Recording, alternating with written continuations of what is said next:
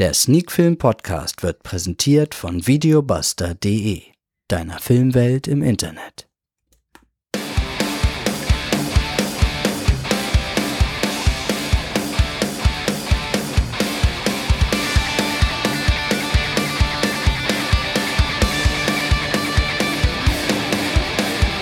Sneak Film To Go Folge 221.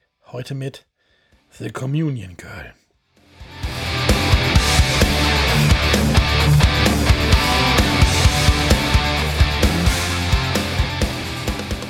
Ja, und damit sind wir wieder mittendrin in der neuesten Folge von Sneak Film To Go.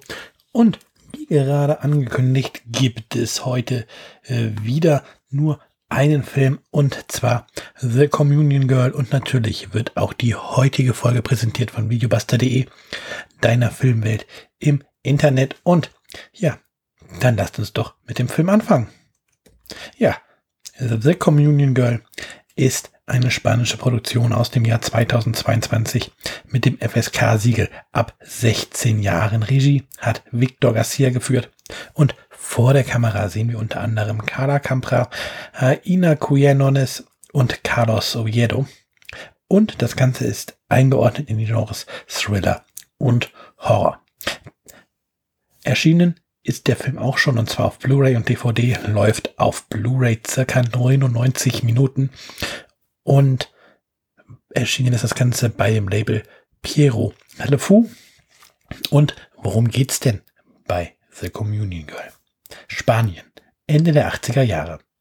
Teenagerin Sarah hat es nach dem Umzug ihrer Familie in eine ländliche Region Kataloniens nicht leicht. Zusammen mit ihrer schlagfertigen besten Freundin Rebe versucht sie, sich gegen das spießige Umfeld zu behaupten. Nach einer durchzechten Partynacht treffen Sarah und Rebe mitten im Wald auf ein weiß gekleidetes kleines Mädchen, das eine Puppe hält. Sarah möchte ihr helfen, doch das Kind verschwindet. Nur die Puppe bleibt. Und damit beginnt der Albtraum.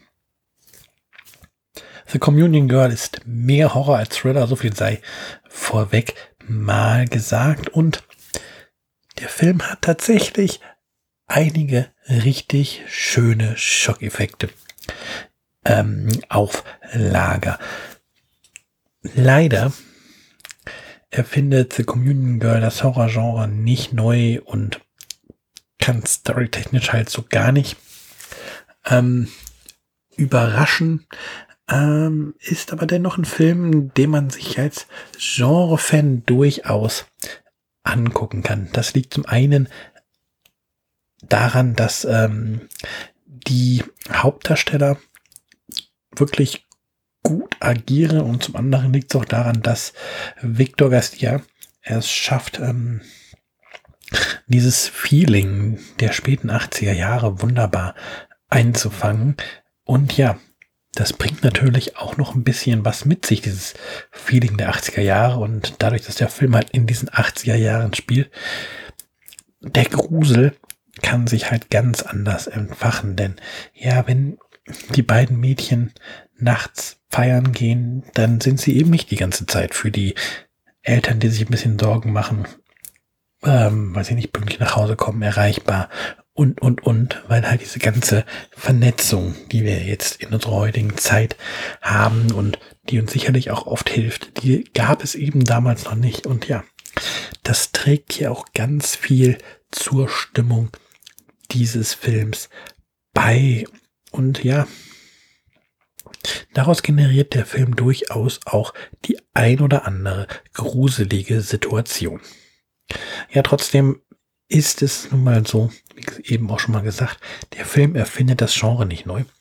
Und er den Reiz komplett nur aus Schockeffekten zu ziehen und aus einem tollen Setting und wirklich guten Schauspielern reicht dann eben am Ende nicht aus, um ganz oben in der Horrorliga mitzuspielen. Man hat die ganze Zeit irgendwie das Gefühl, alles schon mal gesehen zu haben.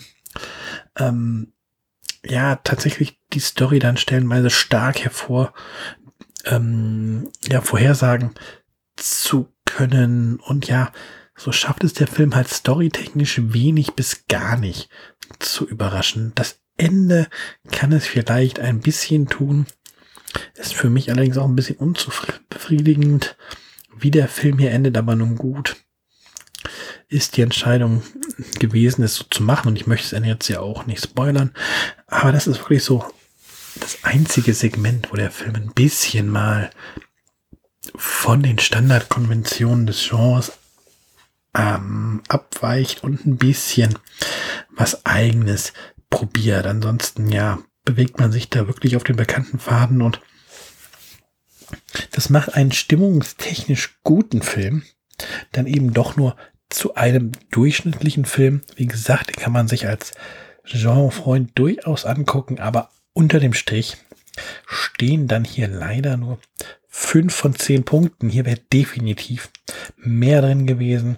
Aber ich sag's nochmal, wer dem Genre was abgewinnen kann, darf auf jeden Fall einen Blick riskieren. Wer mit dem Genre nicht so was anfangen kann, ja, der sollte sich vielleicht einen stärkeren Vertreter ähm, des Genres suchen, zumindest einen Vertreter, der die Story ein bisschen innovativer und ein bisschen abwechslungsreicher erzählt, als es The Communion Girl macht. Wie gesagt, von mir 5 von 10 Punkten und damit sind wir tatsächlich auch schon wieder am Ende dieser Folge, wie letzte Woche, ein schöner kleiner Podcast happen für zwischendurch. Und dann hören wir uns nächste Woche wieder mit Sneak Film To Go, der Sneak Film Podcast. Bye bye.